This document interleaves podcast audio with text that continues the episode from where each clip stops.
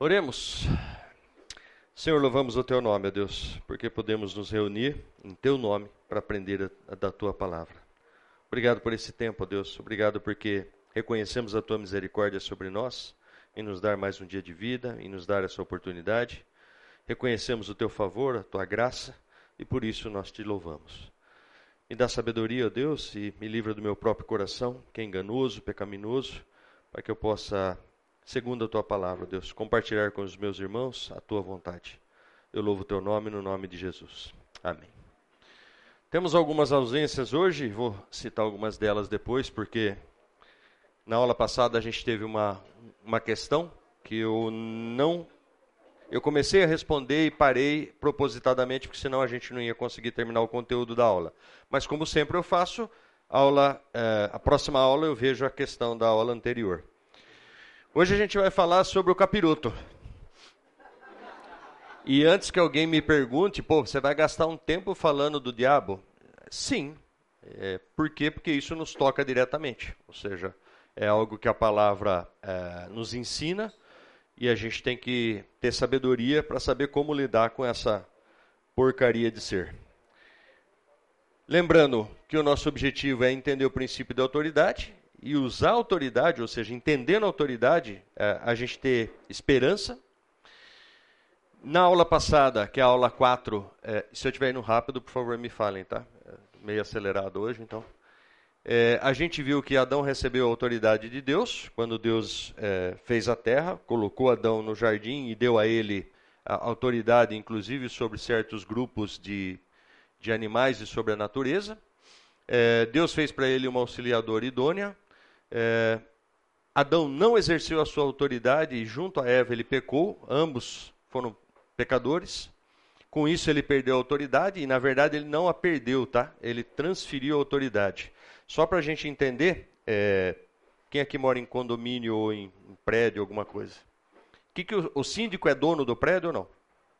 Mas o que, que ele faz? Ele deveria, né? deveria administrar. Adão era o síndico da terra, beleza? Quando ele não exerceu a autoridade, ele passou o título para Satanás, que é o que a gente vai ver hoje. Cristo é o caminho para resgatarmos nossa semelhança com Deus, visto que nós perdemos a nossa semelhança, não perdemos a nossa imagem, graças ao próprio Deus.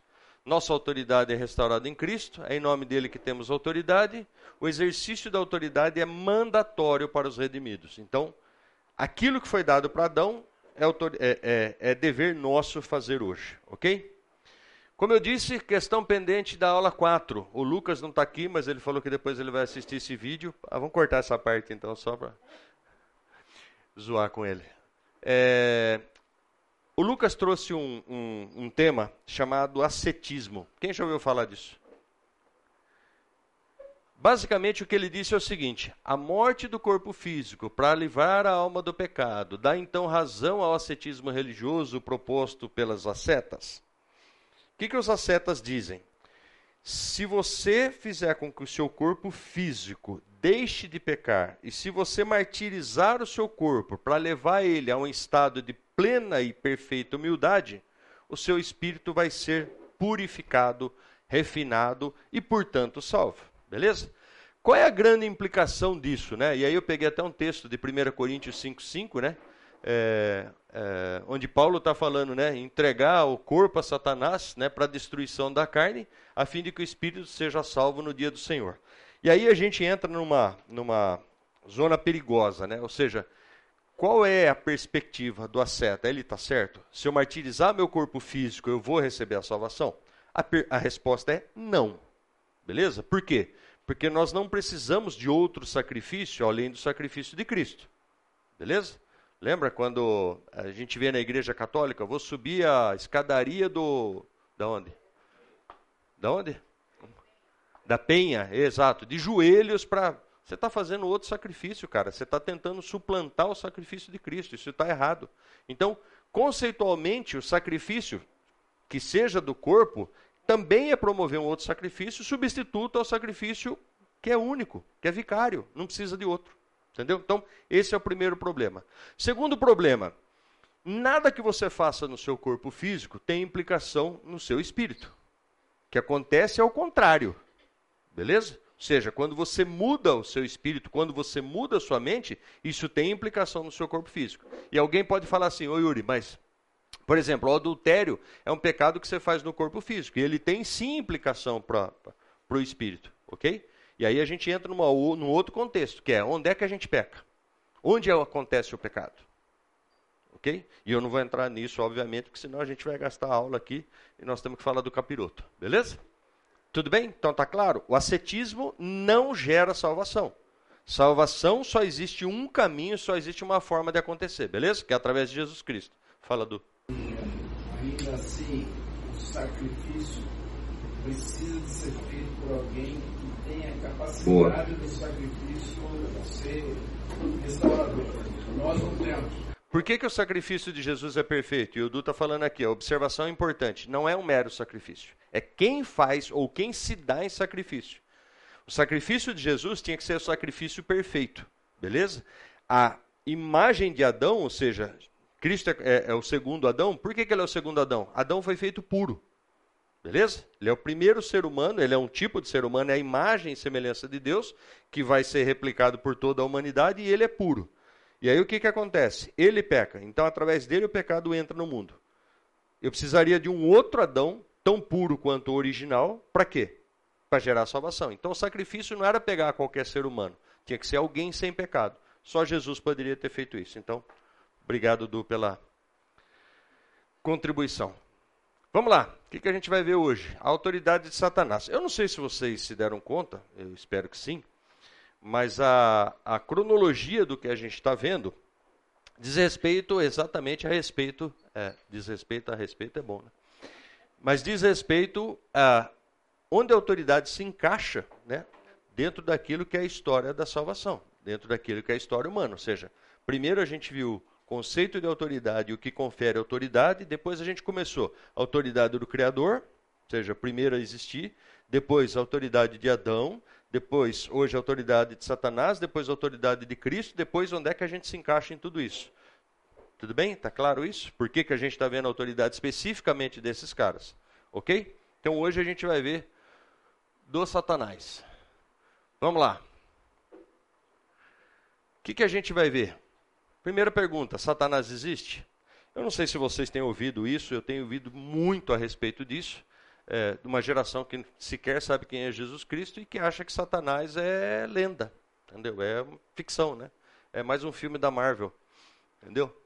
E a gente vai ver que sim, ele existe. A gente vai usar dois textos aí que estão, depois vocês quiserem ver, que estão nesse livro aqui chamado é o Raul Lindsay que escreveu acessório. Satanás está vivo e ativo no planeta Terra. Uma análise profunda da ação do príncipe das trevas nesse mundo. Livro bem interessante. Não sei quantos já viram, mas livro bem interessante, ok? Bom, voltando. A gente vai ver quem é Satanás.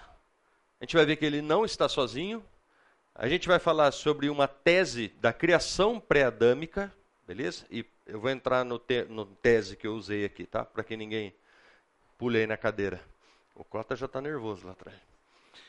Big Bang ou queda, a gente vai falar qual a autoridade de Satanás, como ele atua e sobre quem ele atua. Então vamos lá. Verdade ou elocubração? Quem puder, por favor, Isaías 14, a gente vai ler do 12 ao 17, e outra pessoa, Ezequiel 28, 13 e 18. Antes que vocês me perguntem, isso daqui é o El Hombre Rojo, que é uma escultura que tem numa cidade mexicana chamada Xochicalco. É, essa é uma representação, né, segundo consta aqui na plaquinha, de um homem extremamente poderoso que atormentava aquele povo, exigindo deles uma série de, de oferendas. Ok? Então, eu coloquei aqui, eu tive nesse, nesse, nesse museu e achei bem interessante a representação que eles tinham colocado e usei aí. Vamos lá. Por que, que eu coloquei verdade ou elocubração? É, e aqui eu tenho que abrir um parêntese e falar a respeito de algumas coisas dessa aula. É, eu tenho por princípio, muitas vezes, abordar linhas teológicas distintas, beleza? E quase nunca eu me posiciono a respeito de uma ou outra, a não ser em particular. Por quê? porque eu entendo que todos nós devemos aprender dessas linhas teológicas, inclusive destacando quais são as falhas dessas linhas, quais são os acertos dessas linhas, o que uma ou outra tem de diferente, beleza? Quem me conhece sabe que uh, uh, eu pego no pé de calvinistas e arminianos, e aí você fala, ah, do que, que você é então? Lógico que eu não vou responder, em suma, mas na verdade eu respondo. Eu não sou nenhum dos dois, nem calvinista nem arminiano porque eu entendo que você tem que fazer um estudo apurado das Escrituras e, através do Espírito Santo, chegar à sua conclusão, ok? Mas nós, enquanto facilitadores, acho que o Cota pensa assim, todo mundo, Feltrin, todo mundo que dá aula pensa assim. Você tem que trazer e compartilhar tudo aquilo que a palavra diz e quais são as linhas teológicas a respeito é, desses temas. Aqui não é diferente. Esses dois temas, eles inclusive estão nesse livro aqui, ok? É, mas há muita discussão se esses temas se referem ou sim ou não a respeito de Satanás. Beleza? E aí a gente vai ler e cada um vai chegar à sua conclusão. Tudo bem? Lógico. Estou usando justamente para trazer à luz algumas questões a respeito de Satanás. Beleza? Por quê? Porque, de novo, existe uma linha teológica que crê que esses textos se referem sim a Satanás, mas existem outros teólogos que dizem que não. Isso daqui é simplesmente uma alegoria a respeito do príncipe ou do rei de Tiro, ok? Ou Tirso, né? Que é, que é o nome correto da, da, da cidade. Tudo bem? Vamos lá? Então, considerem. Pode ser verdade ou não. A gente vai ler e você chega à sua conclusão. Tudo bem? E depois a gente vai falar um pouquinho a respeito desse, desses textos. Vai lá, quem pode ler, por favor, Isaías 14, 12 a 17. Como caíste do céu, ó estrela da manhã, filho da alva, como foste lançado por terra, tu que debilitavas as nações. Tu dizias no seu coração: Eu subirei ao céu, acima das estrelas de Deus, exaltarei o meu trono, e no monte da congregação me assentarei. Nas extremidades do norte, subirei acima das mais altas nuvens, e serei semelhante ao Altíssimo Contudo, verás precipitado, serás precipitado para o reino dos mortos, no mais profundo do abismo. Os que te virem te contemplarão, onde ficar-te e dizer-te, é este o homem que fazia estremecer a terra, que tremia os ventos, os reinos, que punha o mundo como um deserto e assolava as suas cidades, que a seus cativos não deixava ir para a casa, Todo mundo entendeu o que esse texto está dizendo ou não? Vamos lá? Vamos refletir juntos? Como caíste do céu, ó estrela da alva. O que, que ele está dizendo aqui? É Deus que está falando e ele está lamentando que alguém caiu do céu. Estrela da alva. Ok? Para quem não sabe, esse termo estrela da alva foi traduzido pelos americanos como Lúcifer. Ok? que é um tema que, é, que é, um, é, é, um, é um nome próprio, beleza? Isso originalmente não está na Bíblia, ok? Invenção dos, dos nossos irmãos americanos. Aí o que, que ele está falando? Como fosse lançado por terra, tu que debilitavas as nações. É, na história da humanidade, nós temos alguém assim?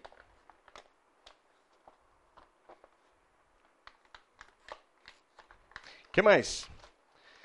Tu dizias no teu coração: Eu subirei ao céu, acima das estrelas de Deus, exaltarei o meu trono e no, me, e no monte da congregação me assentarei, nas extremidades do norte. Subirei acima das mais altas nuvens e serei semelhante ao Altíssimo. O que, que parece isso para a gente?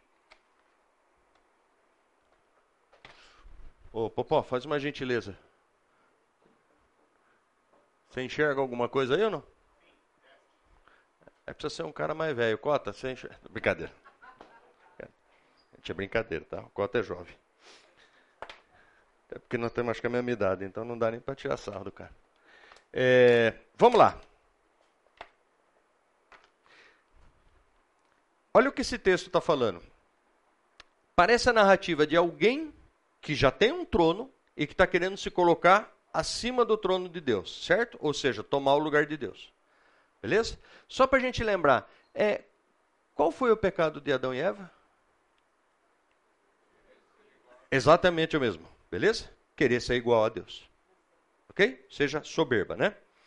É, olhando para essa narrativa e continuando nela, contudo serás precipitado os que te virem em contemplação. É este o homem que fazia estremecer a terra e tremer os reinos? Que reino? Quando é que isso aconteceu? Bom, seguindo a linha do, da elucubração, eu não sei se vocês já ouviram falar a respeito disso, mas eu vou tentar fazer uma, uma cronologia aqui, ok? É... Desculpa. Né? Estou sem o nível aqui hoje, mas em suma. Isso que está sendo, sendo narrado, aqui, né, como caíste, ó estrela, pode ser a queda de Satanás, que era um querubim guardião. E aí a gente volta àquilo que a gente vinha falando, né? Ou seja, Deus é um Deus de organização. Então até os anjos têm uma hierarquia. E o querubim guardião ao que consta, era o cara mais poderoso. Beleza? É...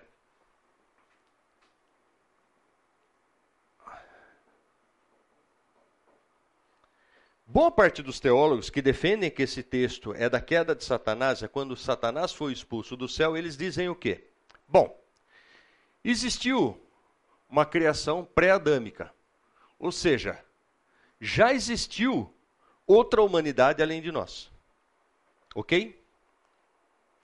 E que essa humanidade viveu inclusive na época dos, dos dinossauros, ou seja, ela foi destruída justamente por um evento que partiu do céu, que na concepção deles é o tal do Big Bang. Ok? Gente, tudo isso é lucubração, tá? A hora que chegar na parte bíblica eu falo o que é bíblico. Tudo bem? Então, existia. E por que, que eles dizem isso? Olha só o que, que o texto diz. É... Subirei assim. Não, não, não, não, não, É este o homem que fazia estremecer a terra e tremer os reinos? Peraí. Que terra? Que reinos? Para ter reino tinha que ter gente. Beleza? Para ter gente. E aí ele fala: é, que punha o mundo como um deserto e assolava suas cidades que a, que a seus cativos não deixava ir para casa? Isso é o que dá sentido à criação pré-adâmica. E esses que defendem isso daqui, defendem inclusive, quem pode abrir Gênesis 1? Rapidinho. Difícil, hein? Um. No princípio Deus criou o céu e a terra era a terra sem e No princípio era Deus, criou os céus e a terra. No princípio criou Deus os céus e a terra. Os que defendem essa teoria dizem que o versículo 1 de Gênesis não é um versículo, é um título. Lê de novo, Paulinho. No princípio, Deus criou os céus e a terra. Olha só, é como se tivesse um capítulo. No princípio, criou Deus os céus e a terra. Agora leu dois, por favor.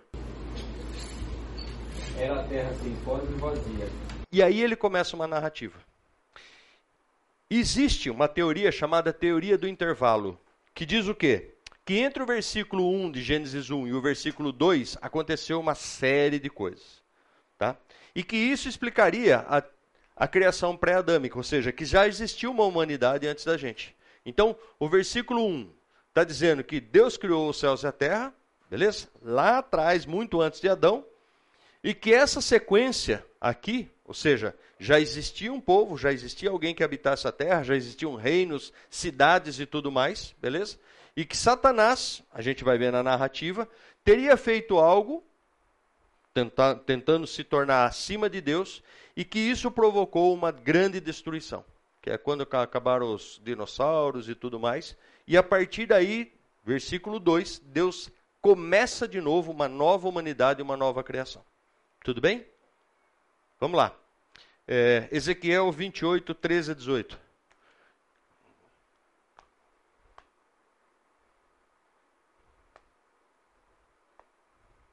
Quem vai?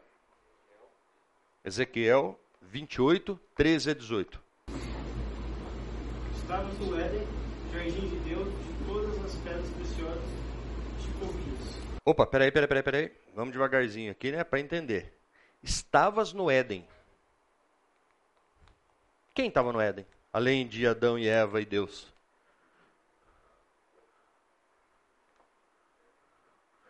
Todo mundo com medo de falar, né? A serpente, gente. A serpente estava lá. Quem que tentou Eva? Capiroto, era ele, estava lá. Ué, então essa narrativa aponta para quem? Continua, por favor. Todas as pedras preciosas te cobrias. O sardio, o topázio, o diamante, o berilo, o ônix, o jaspe, a safira, o cárcio, o músculo e a esmeralda. De ouro se te fizeram os engastes, os ornamentos, no dia em que fosses criado. Foram eles preparados tu eras querubim da guarda ungido e te estabeleci. Permanecias no Monte Santo de Deus, no brilho das pedras andáveis. Opa, pausa. No dia em que foste criado, foram eles preparados. Tu eras querubim da guarda ungido, e te estabeleci. Permanecias no Monte Santo de Deus, no brilho das pedras andava. Que ser é esse?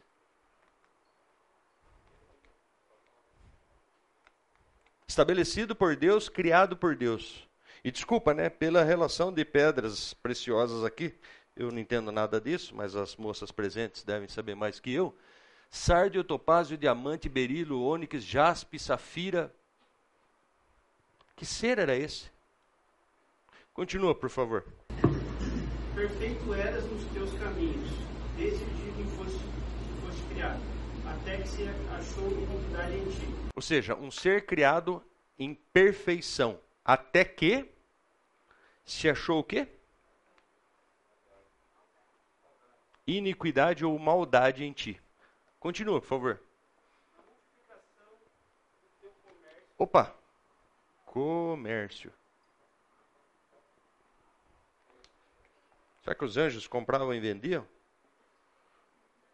Continua, por favor se encheu o teu interior de violência, e pecaste, pelo que te lançarei, profanado, fora do monte de Deus, e te farei perecer, ó querubim da guarda, em meio ao brilho das pedras. Elevou-se o teu coração por causa da tua formosura, corrompeste a tua sabedoria por causa do teu resplendor. Lancei-te por terra diante dos reis, te pus para que te contentes pela multidão das tuas iniquidades, pela injustiça do teu comércio. Profanaste os teus santuários. Eu, pois, fiz sair do meio de ti o fogo, que te consumiu e te reduzi a cinza sobre a terra, Os olhos de, de todos os que te contemplam. Olha que interessante. Boa parte das, das citações que a gente tem aí, fogo, é, lancei por terra, é, interior eh, né, de violência, pecaste, é, profanado, ou seja, todos esses termos, de alguma forma, remetem para quê? Teria sido essa a criação do inferno? Cri, cri, cri, cri. Oh, desculpa. Você não está tá, tirando foto de mim para me denunciar, não, né? Que narrativa é essa, gente? Do que, que, do que, do que, que se está falando aí? Quem que é esse ser? Olhando ainda para essa, essa cronologia, então você tem, já existia, você viu, falando de comércio, então já existiam povos aqui na Terra, a Terra já era habitada por uma, por uma humanidade. A queda de Satanás, que era o cara que, pela narrativa, coordenava, né? ou seja, seria um, um ajudante de ordens. Não, não pode falar isso porque o negócio está tá pegando, né? mas seria alguém estabelecido por Deus, né? Eu te estabeleci para comandar, ou seja, para gerenciar toda essa criação. É, ele se profana, ou seja, dentro dele surgiu o mal, né? ele quis ser mais que Deus, e a partir daí o que, que acontece? A queda dele provoca a destruição da terra e depois você tem a nova criação. E aí a gente né, se questiona: estavas no Éden? Difícil quebrar esse argumento, né? Quem mais estava no Éden? Quem mais estava no Éden? Trindade sabemos que estava. Adão sabemos que estava. Eva sabemos que estava. E a serpente, que Apocalipse vai dizer que é o grande, é, o velho dragão, na velha serpente, desculpa, o, o dragão, está se referindo a quem? E o texto está falando, estavas no Éden. Difícil não, não aceitar isso. Né? Ok?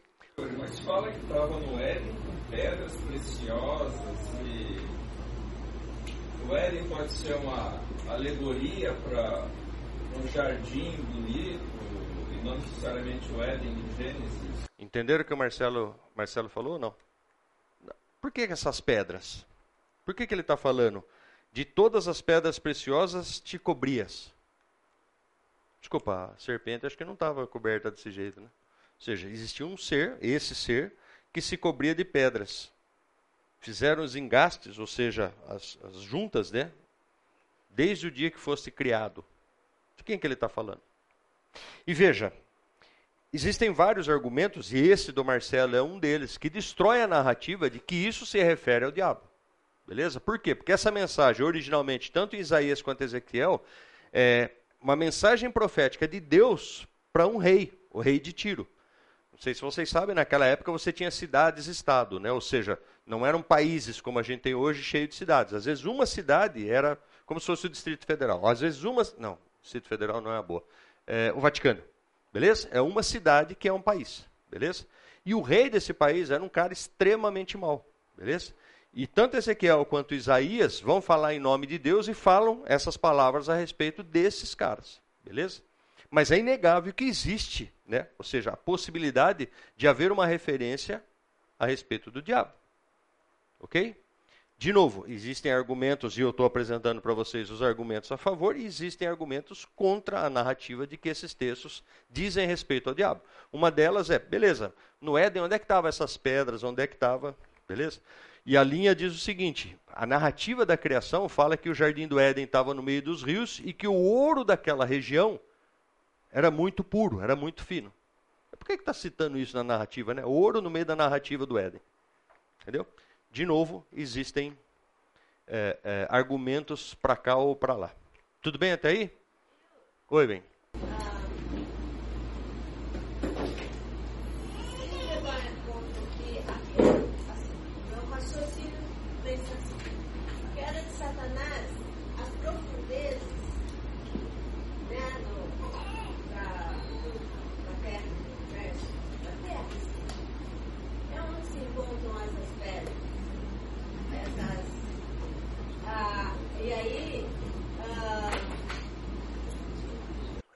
gosto desse tipo de elucubração, tá vendo? Isso é da margem a gente pensar. Ou seja, onde estão as pedras preciosas? É?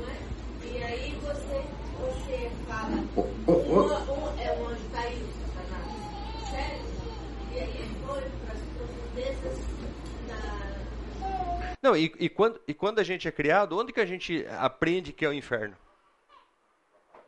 É sempre para baixo. Entendeu? Lógico, com a maturidade você sabe que o inferno não é um lugar geográfico, beleza? Entendeu? A gente sabe disso. Mas a gente aprende isso. E por que, que a gente aprende que é para baixo? Por que, que a gente aprende que é para o céu? Vivia nas alturas e fosse lançado ao profundo do abismo. A própria Bíblia fala isso, beleza? Lógico, de novo, a gente não está falando geográfico, isso daqui é espiritual, beleza? Tudo bem? Ok? Então, de novo, existem muitos argumentos a favor e contra. Minha intenção é só dar nó na cabeça de todo mundo. Olha lá o Caio. Vai, o Caio. Uma coisa que também a gente pode ver é a própria palavra de Deus, né? Nesse início, nesse trecho, é que uh, Ezequiel é bem claro, né? E assim como Isaías também, que não é sobre Satanás. E no versículo 12 e 12 fala o seguinte: a palavra do Senhor veio a mim dizendo, sem Ezequiel. 28. Filho do homem, faça uma lamentação sobre o rei de Tiro e diga-lhe. E aí, esse texto vai até o versículo 18. Então, assim, aí já está a, resposta cabal, né?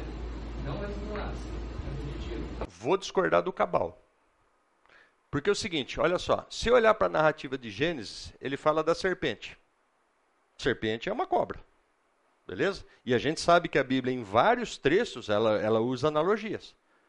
Então não dá para mim firmar isso. Beleza? Por que, que eu estou falando isso? Eu não estou defendendo uma posição ou outra, tá? Eu só estou contrapondo os pontos aqui. Por quê?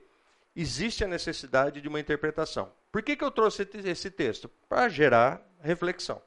Mas o que a gente vai ver hoje não está baseado só nesse texto, beleza? Pelo contrário, eu estou considerando esse texto aqui como formas de levar a gente a pensar quem é Satanás, se é que esses textos se referem a ele.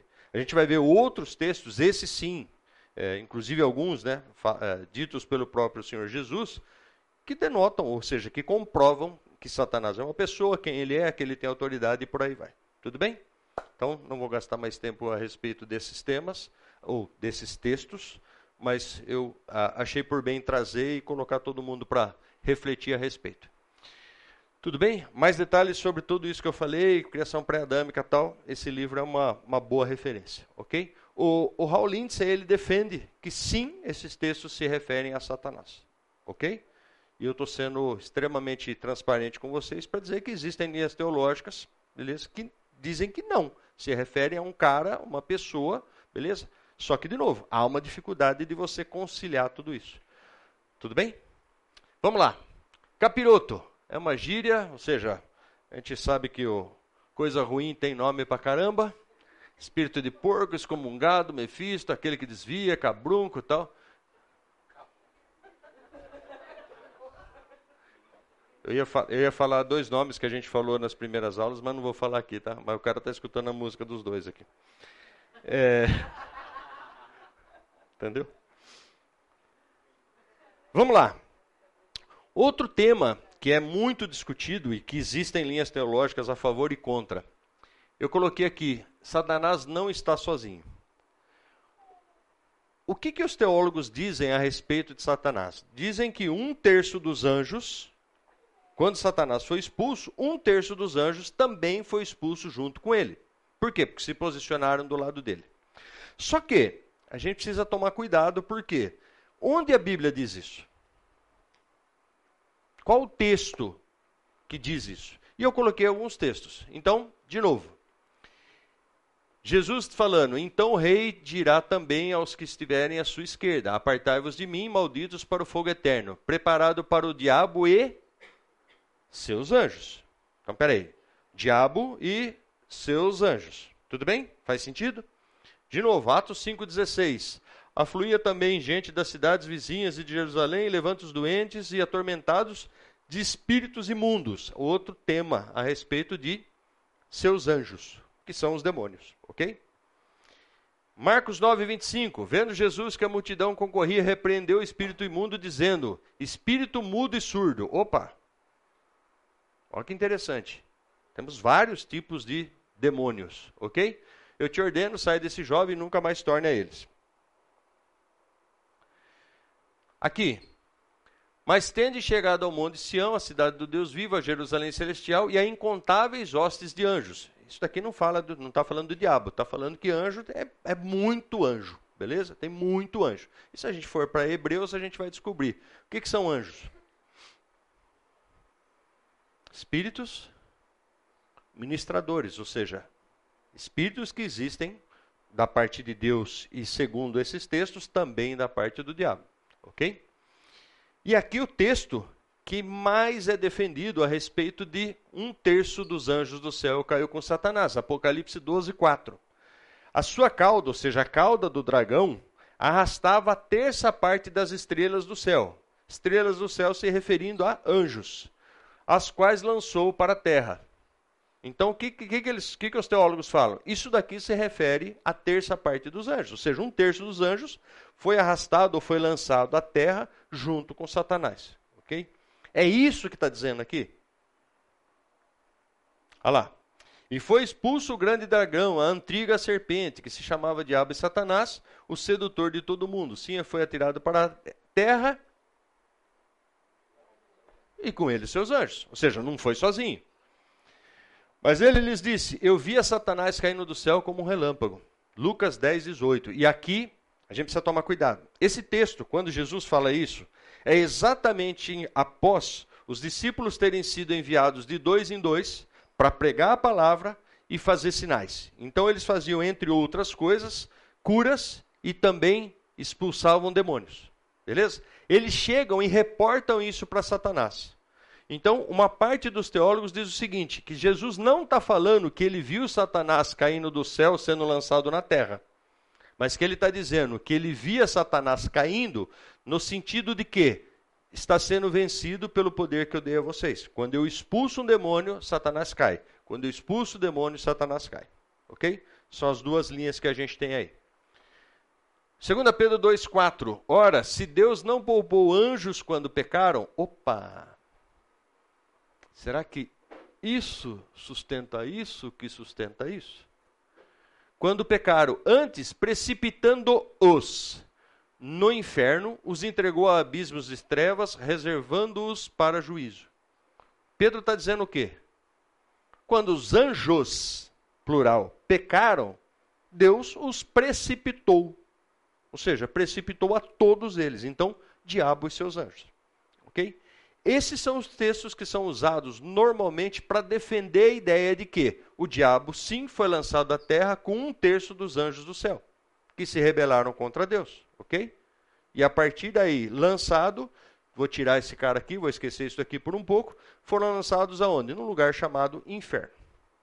Tudo bem? Dúvidas até aqui? Deixa eu só ler um texto aqui que eu achei interessante. Diz assim: Embora não haja um versículo que diga um terço dos anjos caiu do céu, como eu falei para vocês, alguns versículos, quando juntos, nos levam a essa conclusão. É, algum tempo após a sua criação, e certamente depois do sexto dia, quando tudo foi declarado muito bom, Satanás se rebelou e foi expulso do céu. Olha só, esse comentarista, ele está dizendo que aconteceu uma outra coisa. Ele está dizendo que aconteceu o quê? Não existiu esse cara aqui, nada disso, beleza? E que aqui, no sexto dia, Satanás foi lançado do céu para a terra, chegou no jardim e fez o que fez. Outra linha teológica. Seguindo, Satanás se rebelou e foi expulso do céu. Como caíste do céu, ó estrela da manhã, filho da alva? Como fosse lançado por terra, tu que debilitavas as nações?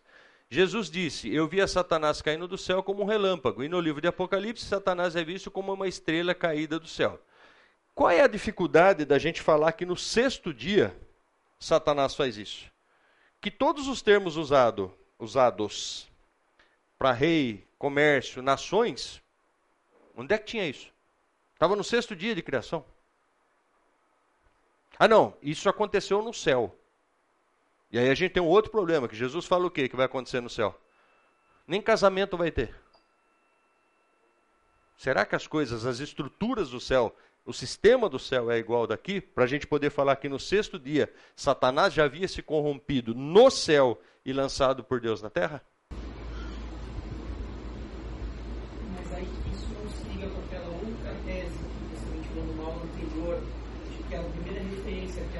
Adão, na verdade, seria a criação da humanidade.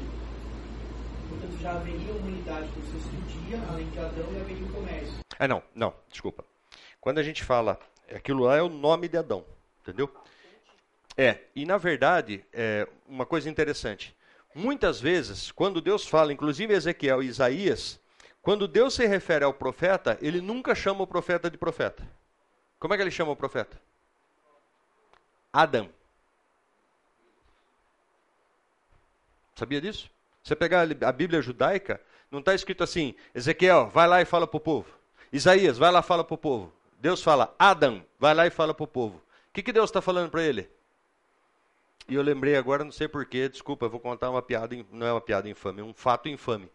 Eu tenho um tio que diz o seguinte: as coisas já têm nome, você não tem que renomear. Então ele chamava o cachorro dele de cachorro. Entendeu? A filha pôs o nome de cachorro de Boris, porque nós somos descendentes de russo, né? Boris, Boris. E ele falava, cachorro, para dentro. Cachorro. E o cachorro obedecia. Isso que, isso que é incrível. Nada a ver, né? Que comparação infame. Mas, em suma, o que eu estou dizendo é: toda vez que Deus se refere ao homem, nesses casos aos profetas, ele está falando Adão. O que, que ele está falando? Ser humano. Vai lá e fala tal coisa.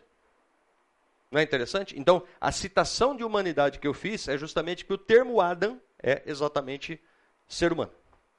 Tudo bem? Intervalo, gente. Café. Bom, voltando, gente. Então, Satanás não está sozinho. Apesar da gente não poder e não ter um texto que diz claramente que um terço dos anjos caiu com ele, temos esses textos e a interpretação deles e de outros textos provam que Satanás não é uma entidade única, ok? Ele sim atua com uma série de anjos que recebem outros nomes, né? Demônios, espíritos imundos e por aí vai. Tudo bem? Seguindo, Arlington, vou responder antes que você imaginava. Falando um pouco da criação pré-adâmica, o que, que significa isso? A gente já viu isso no texto, né? Então, texto de, de Isaías: nações, reis das nações, cidades, reinos, a tua terra e mataste o teu povo, casa e por aí vai. Então, de novo, não vou me deter nesse, nesses dois textos, apenas mostrando o que, que suporta né, a ideia de uma criação, comércio diante dos reis, santuários, sobre a terra, povos.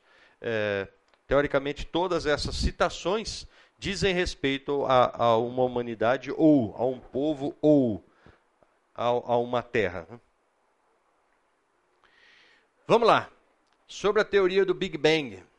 Né? É, Lucas 10, 18.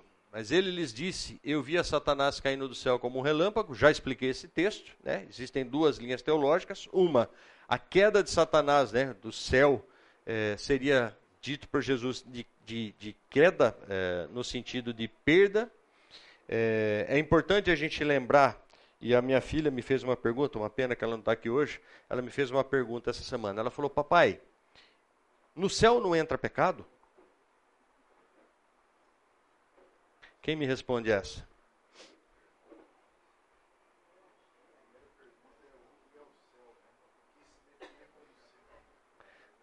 Eduardo sendo ligeiro.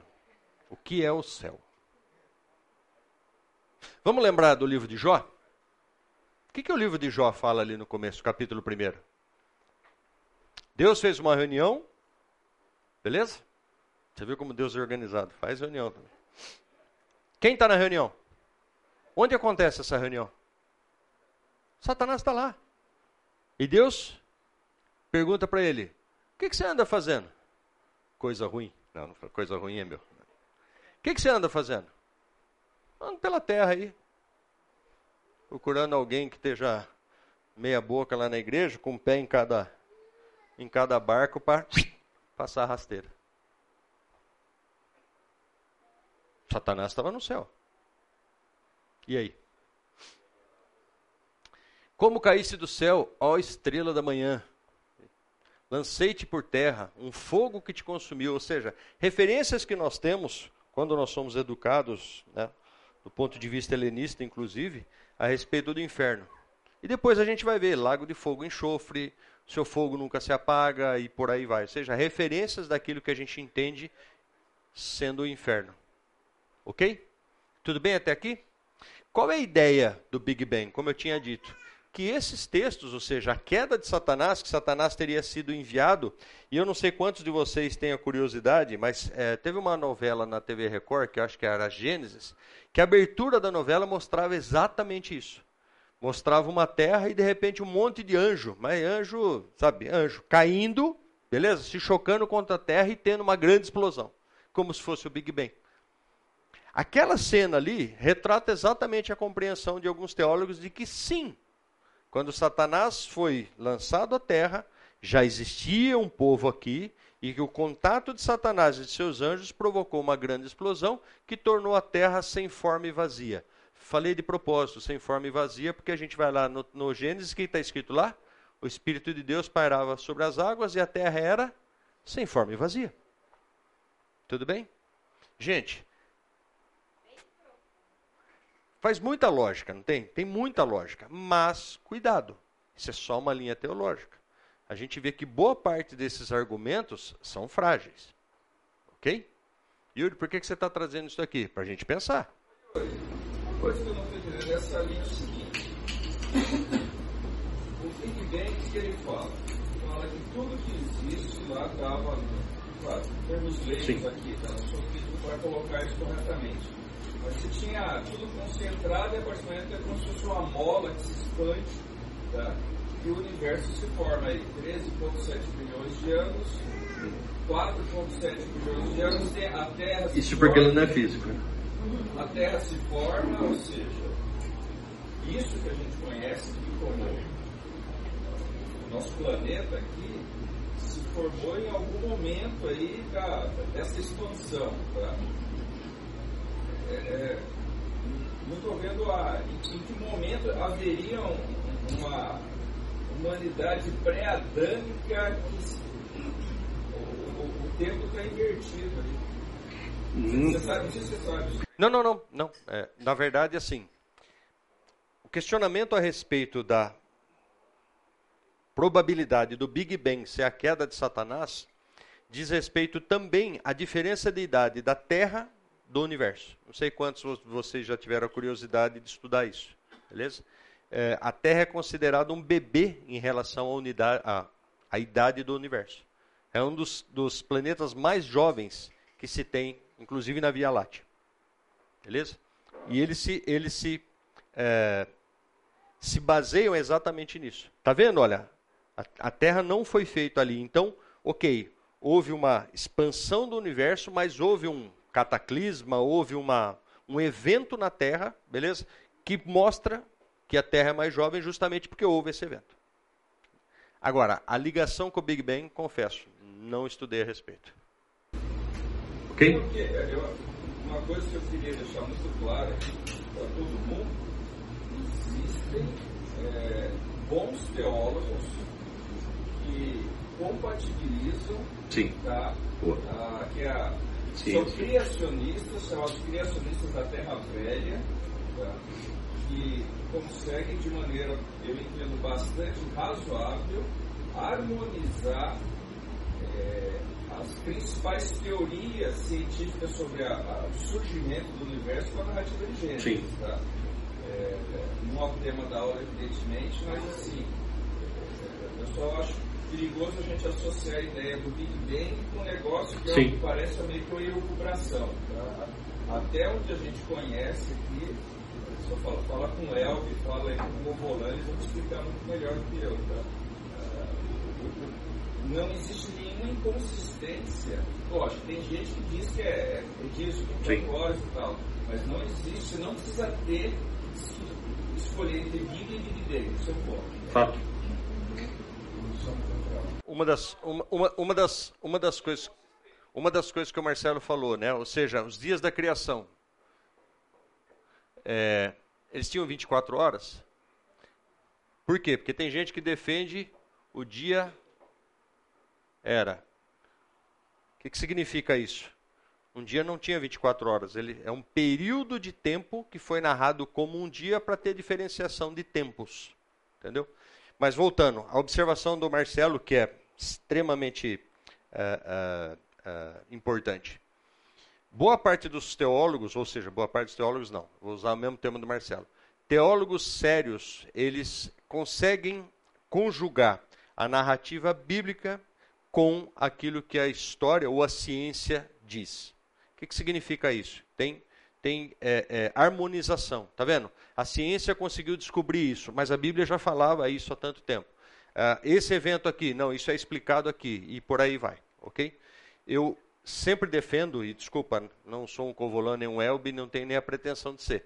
Eu sempre defendo o quê? A ciência está correndo atrás, beleza? E está conseguindo explicar coisas que a Bíblia fala há muito tempo, beleza? Em relação específica ao Big Bang, eu trouxe o que é a linha teológica desses caras, inclusive o Hal Lindsay fala no livro, entendeu? Que o Big Bang teria uma relação com a queda de Satanás. Como isso aconteceu, como isso se deu, desculpa, não detalhei para trazer, mas questão da aula 5. Tá vendo? Tudo bem? Vamos lá? Seguindo. Chegamos aí. Isso daqui é uma cena do, da novela Gênesis, tá? Depois, depois que eu peguei, eu descobri. Tá mostrando a queda. Vamos lá. Qual a autoridade de Satanás? Texto de Lucas, é, a respeito da tentação de Jesus, o primeiro argumento que Satanás usa com Jesus é esse. Elevando-o, mostrou-lhe no momento todos os reinos do mundo. Disse, não, desculpa, esse não é o primeiro, esse é o segundo. O primeiro é da, dos pães, né? Não, acho que é o primeiro. Quem, quem pode abrir, por favor, Lucas 4? Só para a gente validar.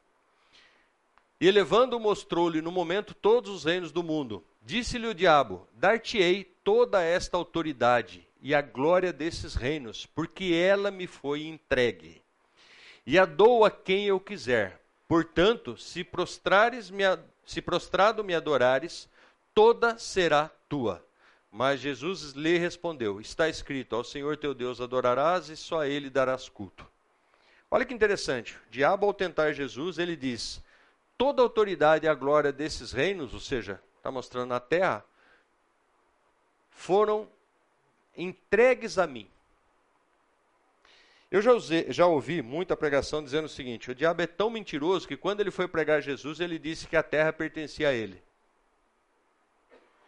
Quem já escutou essa? Isso é um clássico, hein? Beleza? Só que Jesus, em momento nenhum, exorta Satanás dizendo: você está mentindo. Não. E por que, que ele não faz isso? Porque sim, Satanás se tornou o síndico dessa terra. E Jesus vai dizer isso adiante, quando ele diz que o mundo jaz no maligno. Certo? Desculpa, Jesus não, foi Pedro que falou isso, né? O mundo jaz no maligno. Ou seja, o que, que ele está dizendo? Síndico desse mundo, quem é? O mundo não pertence a ele, mas o síndico desse mundo, quem que é? Satanás. E o que, que ele tem feito? Ele tem agido contra Deus. Satanás é inimigo de Deus? Pegadinha? Não. Satanás é inimigo do ser humano. Satanás não tem capacidade para ser inimigo de Deus, ele é criatura. Tudo bem? Então, notem, ele tem sim autoridade, beleza? Sobre a terra. Ok? Como é que ele atua? Vamos abrir alguns textos aí? Quem abre lá? Por favor, vamos. Cada um escolhe um aqui, abre. Opa, tem um, um erro aqui, ó. Lucas é Lucas, tá? Eu sei que vocês iam perceber, mas não é importante. Então abre o primeiro e já leia já.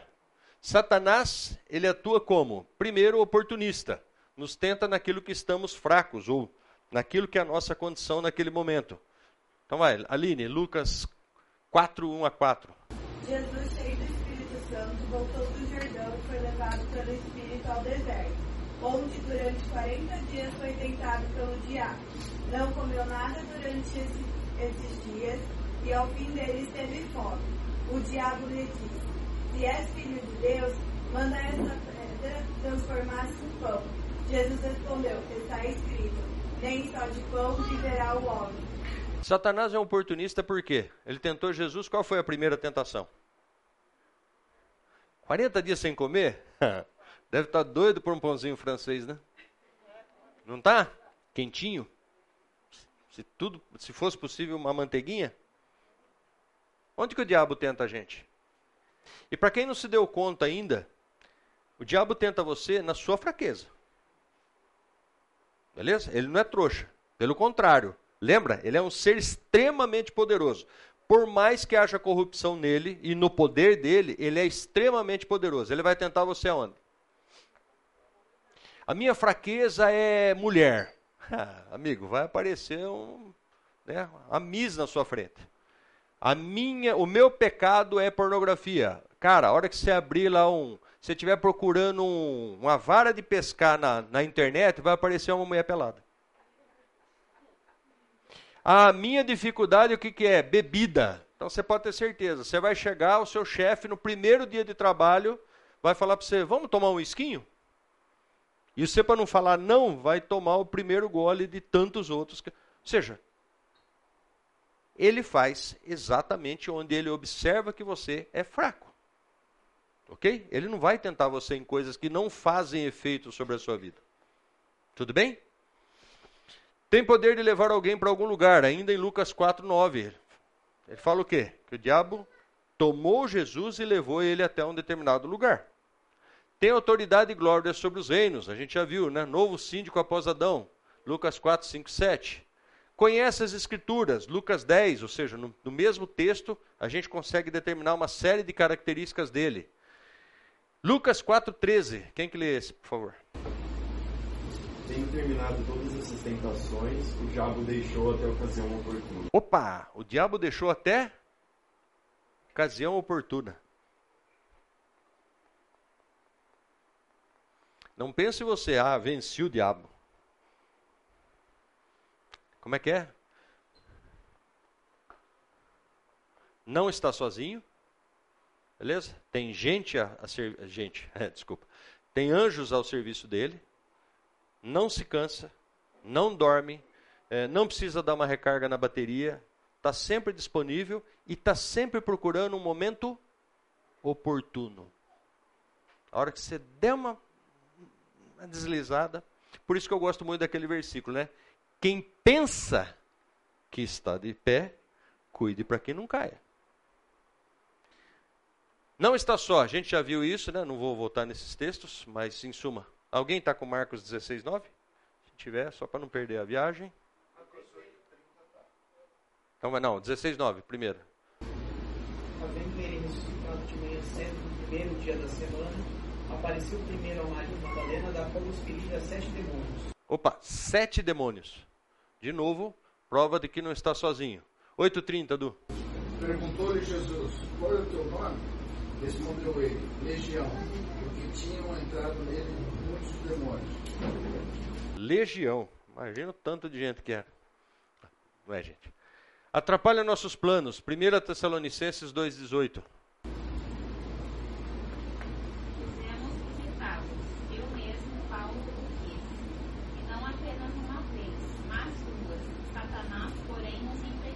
Opa, olha o que Paulo está falando. Planejei visitar vocês. Duas vezes fiz planos. Só que Satanás me atrapalhou que mais que o capiroto faz? De novo, ele é submisso a Deus. João 1,6, a gente já falou a respeito disso, né? Ou seja, Deus tem que autorizar ele a tocar em Jó.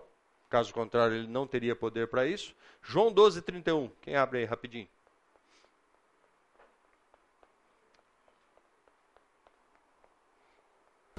Agora é o juízo deste mundo. Agora será juízo o príncipe deste mundo. De quem Jesus está falando?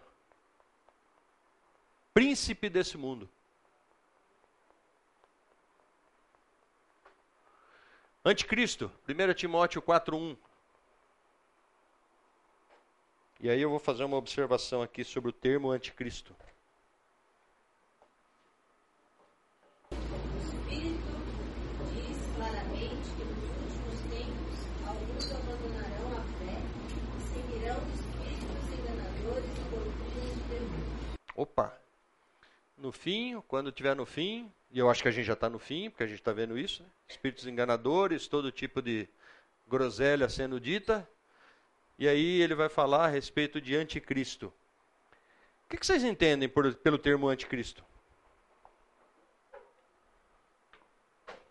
Tem algum professor de português aí para dar uma aula para nós?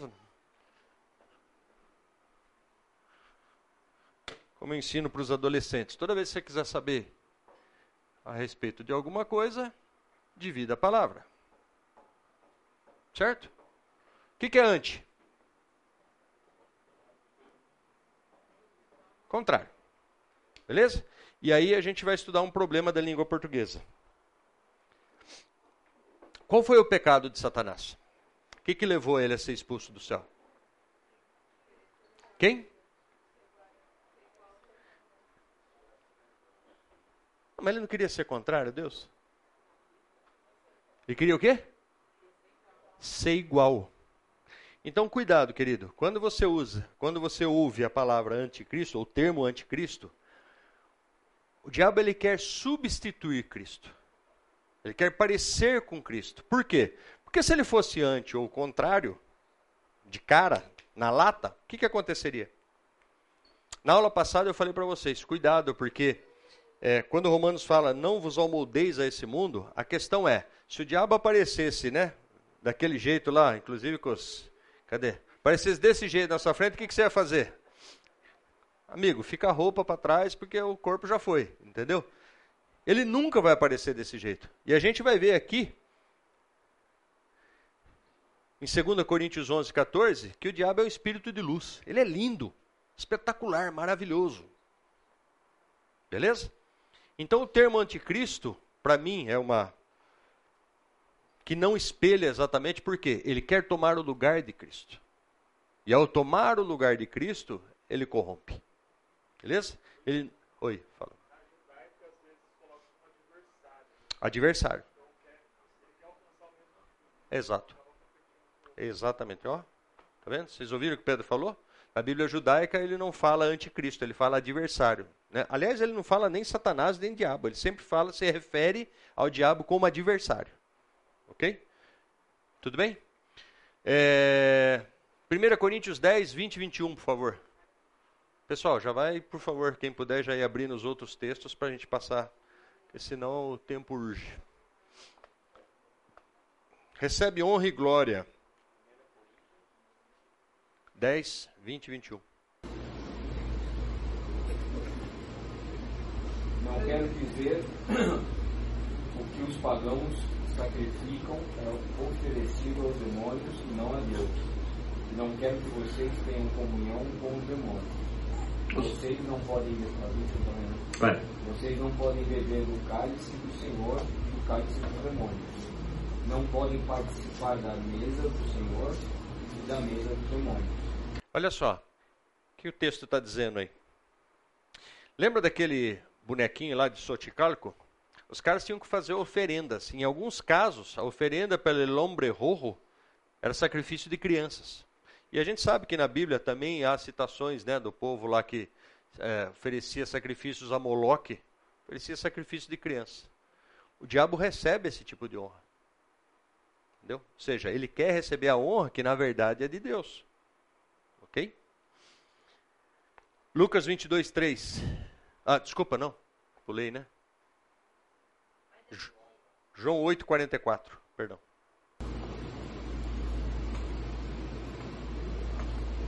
Vós sois do diabo, que é vosso pai. Quereis satisfazer-lhes os desejos. Ou seja, diabo, vosso pai. João, 1 João 3, 8. Aquele que pratica o pecado procede do diabo, porque o diabo vive pecando desde o princípio.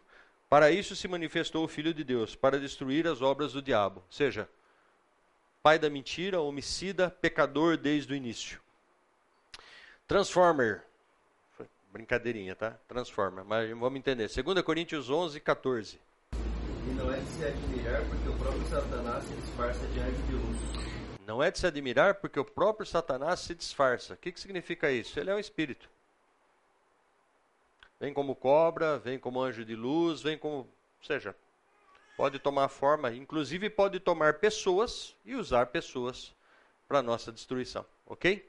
Lucas 22, 3. Então Satanás entrou em Judas, chamado Iscariotes, um dos doze. Ou seja, um dos doze discípulos de Jesus, círculo íntimo de Jesus. Satanás entrou nele e usou ele. Entendeu? O que mais? Sempre à procura de alguém para devorar. 1 Pedro 5,8. Sede sóbrios e vigilantes. O diabo, vosso adversário, não é adversário de Deus, vosso adversário, nosso adversário, anda em derredor como leão que ruge procurando alguém para devorar. Hebreus 2, 14 e 15.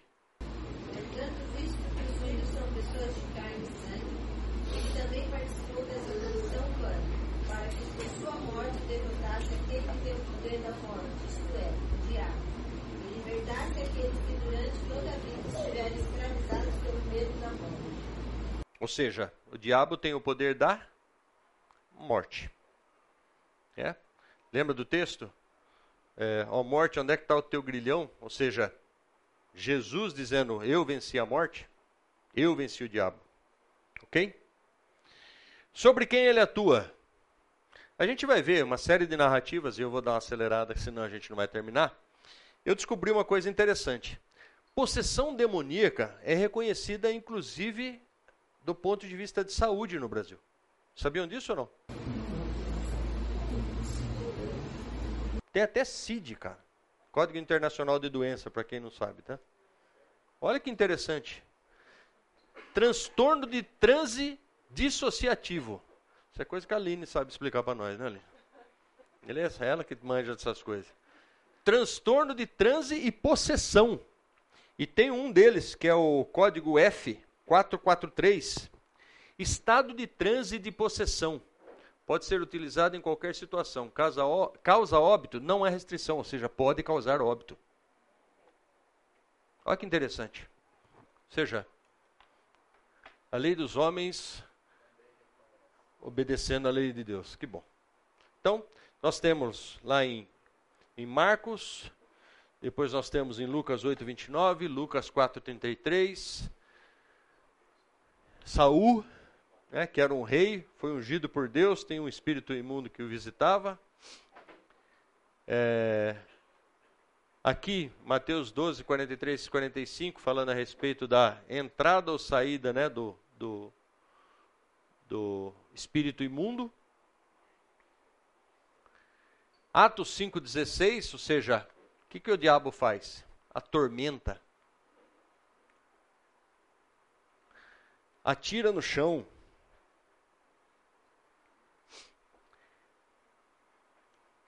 E aí, 1 João 4,4, primeiro dos textos que vai falar que o diabo não tem poder sobre nós. E glória a Deus por isso, né? Filhinhos, vós sois de Deus e tendes vencido os falsos profetas, porque maior é aquele que está em vós do que aquele que está no mundo. João 10, 28 a 30. Eu lhes dou a vida eterna, jamais perecerão e ninguém as arrebatará da minha mão. Glória a Deus por isso. Não perdemos a salvação. Aquilo que meu Pai me deu é maior do que tudo, e da mão do Pai ninguém pode arrebatar. Jesus dizendo isso. Espetacular, né? Que bênção para isso. Romanos 8, 35 a 39, texto que eu acho espetacular. Né? Quem nos separará do amor de Cristo? Será tribulação, ou angústia, ou perseguição, ou fome, ou nudez, ou perigo, ou espada? Como está escrito: Por amor de ti somos entregues à morte todo dia, o dia todo. Fomos considerados como ovelhas para o matadouro. Em todas essas coisas, porém, somos mais do que vencedores por meio daquele que nos amou. Porque eu estou bem certo de que nem a morte, nem a vida, nem os anjos, nem os principados, nem os principados. Que anjos?